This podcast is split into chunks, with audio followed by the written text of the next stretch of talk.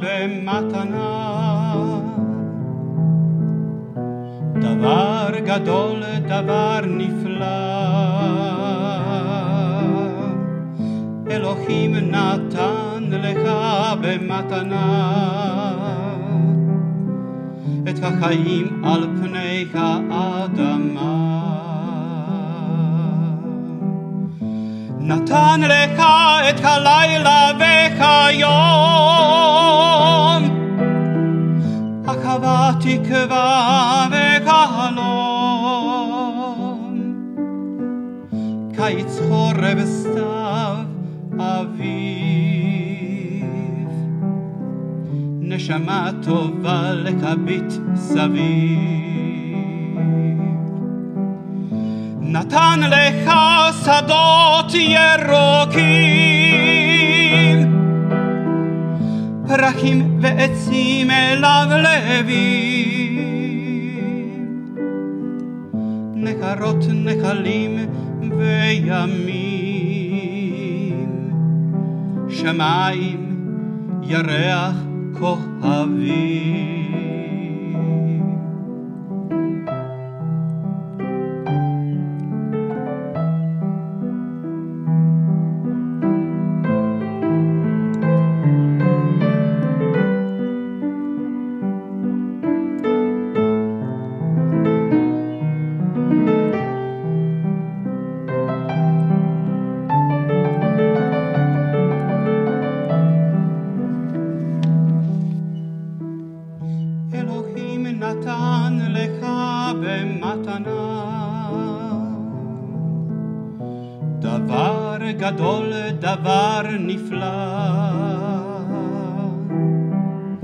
אלוהים נתן לך במתנה את החיים על פני האדמה. נתן לך חגים ושבתות, את ישראל ארץ האבות. ידיים וראש להגשים חלומות, נתן לך את כל הנפלאות. נתן לך דברים כל כך יפים, להביא לעולם ילדים,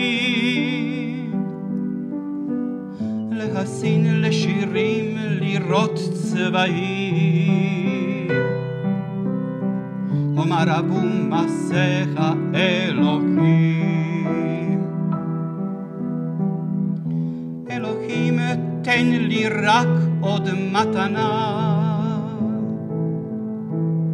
מתנה קטנה אך נפלאה. אלוהים תן לי רק עוד מתנה, את השלום על פני האדמה.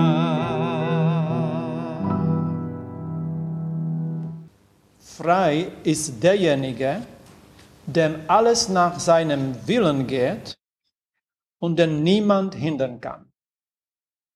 Das ist ein Zitat eines Philosophen. Kann es stimmen? Besonders die erste Hälfte, ich bin frei, wenn alles nach meinem Willen läuft? Ist denn Freiheit Eigensinn? Ich will, dass alles geschieht, was und wie ich will. Darauf sagt der gleiche Philosoph, du bist verrückt, das ist ein unsinniger Gedanke von dir. Weißt du denn nicht, dass die Freiheit etwas Schönes und Herrliches ist? Und dennoch behauptet der gleiche Philosoph, was wir schon vorher gehört haben. Frei ist, dem alles nach seinem Willen geht. Wie passt es zusammen? Und seine Antwort ist, alles so zu wollen, wie es geschieht. Alles so zu wollen, wie es geschieht. Das ist eine Herausforderung, sowohl rational als, als auch emotional. Man müsste darüber mehr nachdenken, hoffentlich auch eines Tages zusammen diskutieren. Der erwähnte Philosoph erläutert es ungefähr so. Darf ich den Namen München schreiben, wie es mir beliebt? Nein, sondern ich muss es so wollen, wie er geschrieben werden soll. Darf ich die fünfte Symphonie Beethovens spielen, wie ich will? Nein, ich muss wollen, wie sie so zu spielen, wie sie komponiert wurde. Und so ist es mit allem, wo es um Können und Verstehen geht. Wenn es so ist, dann das Wichtigste und Hervorragendste, die Freiheit, sollte da es anders sein, sollte da mir etwas erlaubt sein zu wollen, wie es mir gerade einfällt? Das kann nicht sein, sondern es heißt, alles so zu wollen, wie es geschieht. Es ist jetzt sein Gedanke, es ist ein tiefer Gedanke, über den man nachdenken muss, in dem alles zusammenkommt. Ich bin frei, wenn alles nach meinem Willen läuft, unter der Bedingung, dass ich will, was geschieht. Und das ist keine Tautomerie, aber ein tiefer Gedanke eines Philosoph Philosophen, der Epiktet heißt. Er starb im Jahre 135 nach der Zeitrechnung, in dem gleichen Jahr wie Rabbi Akiva. Die innere Freiheit ist einer seiner Zentralbegriffe, seiner Lehre, möglicherweise weil er früher ein Sklave war, bevor er von seinem Status entlassen wurde. Die innere Freiheit bedeutet, durch keinen äußeren Faktor innerlich beschränkt zu sein. Aber wie kann es gelingen? Wie ist es möglich? Und dazu sagt Epiktet, wenn man seine Wünsche und Ablehnungen nur auf das richtet, was im Bereich der eigenen Handlungsmöglichkeiten liegt. Er sagt, was in meiner Gewalt steht. Und dieser Gedanke erscheint immer wieder in unterschiedlichen Kontexten wie zum Beispiel bei Nathan Scharansky, der unlängst seinen 73. Geburtstag gefeiert hat. Bis 2018 war er der Vorsitzende der Jewish Agency. Und schon nach dem ersten Lockdown verbreitete er auf, der, auf YouTube seine Ratschläge, wie man mit der sozialen Isolation umgehen soll. Er spricht aus seiner Erfahrung, weil er als einer der Refusnikim zu 13 Jahre Gefängnis in damaligen Sowjetunion verurteilt wurde. Von diesen 13 Jahren hat er neun Jahre abgesessen und davon einige Jahre in der Isolationshaft. Und viele, die es durchgemacht haben, sagen, Isolationshaft ist noch schlimmer als körperliche Strafen. Und unter seinen fünf Ratschlägen finden wir auch folgende. Konzentriert euch auf Dinge, die ihr kontrollieren könnt. Nur darauf, auf, auf nichts anderes. Konzentriert euch auf Dinge, die ihr kontrollieren könnt. Das ist der Gedanke von Epiktet, der an einer anderen Stelle sagt sogar, zur inneren Freiheit führt die Verachtung der Dinge, die nicht in unserer Gewalt stehen. Und dann sagt er auch, dies ist der Weg zur Freiheit, dies die einzige Befreiung von der Knechtschaft, dass du einmal vom ganzen Herzen sagen könntest, führe mich Gott, und was folgt ist eines seiner Gebete.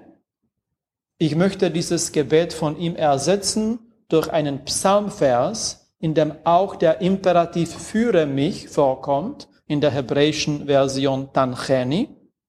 Und da finden wir in den Psalmen auch dieses Gebet. Tancheni bezur yarum mimeni.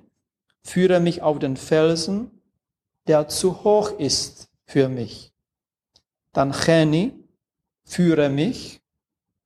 Das bedeutet auch, was auch immer geschieht, soll ich, soll ich versuchen anzunehmen, was geschieht und mich darauf einzustellen, was in meiner Gewalt steht. Das ist sicher nicht einfach, fordert Mühe, wird es sich überhaupt lohnen. In Pirkei Avot erscheint der Ausdruck frei sein in einem Satz, den wir alle kennen, den wir alle singen. Es sind die Worte von Rabbi Tarfon, dem Zeitgenossen von Rabbi Akiva. Lo alecha hamlacha ligmor. Deine Arbeit, deine Aufgaben kannst du nie bis zum Ende bringen. Lo ata ben chorin, aber du bist nicht frei, lehibatel mimena, darauf zu verzichten. Mit anderen Worten, die Arbeit an unserer inneren Freiheit muss fortgesetzt werden, auch wenn man weiß, dass man sie nie vollständig erreicht. Lo alecha hamlacha ligmor, lo ata benchorim, lehibatel mimena. Lo alecha aleja Jamplaja Ligmor, lo aleja Ligmor, lo aleja Jamplaja Ligmor, lo aleja Ligmor.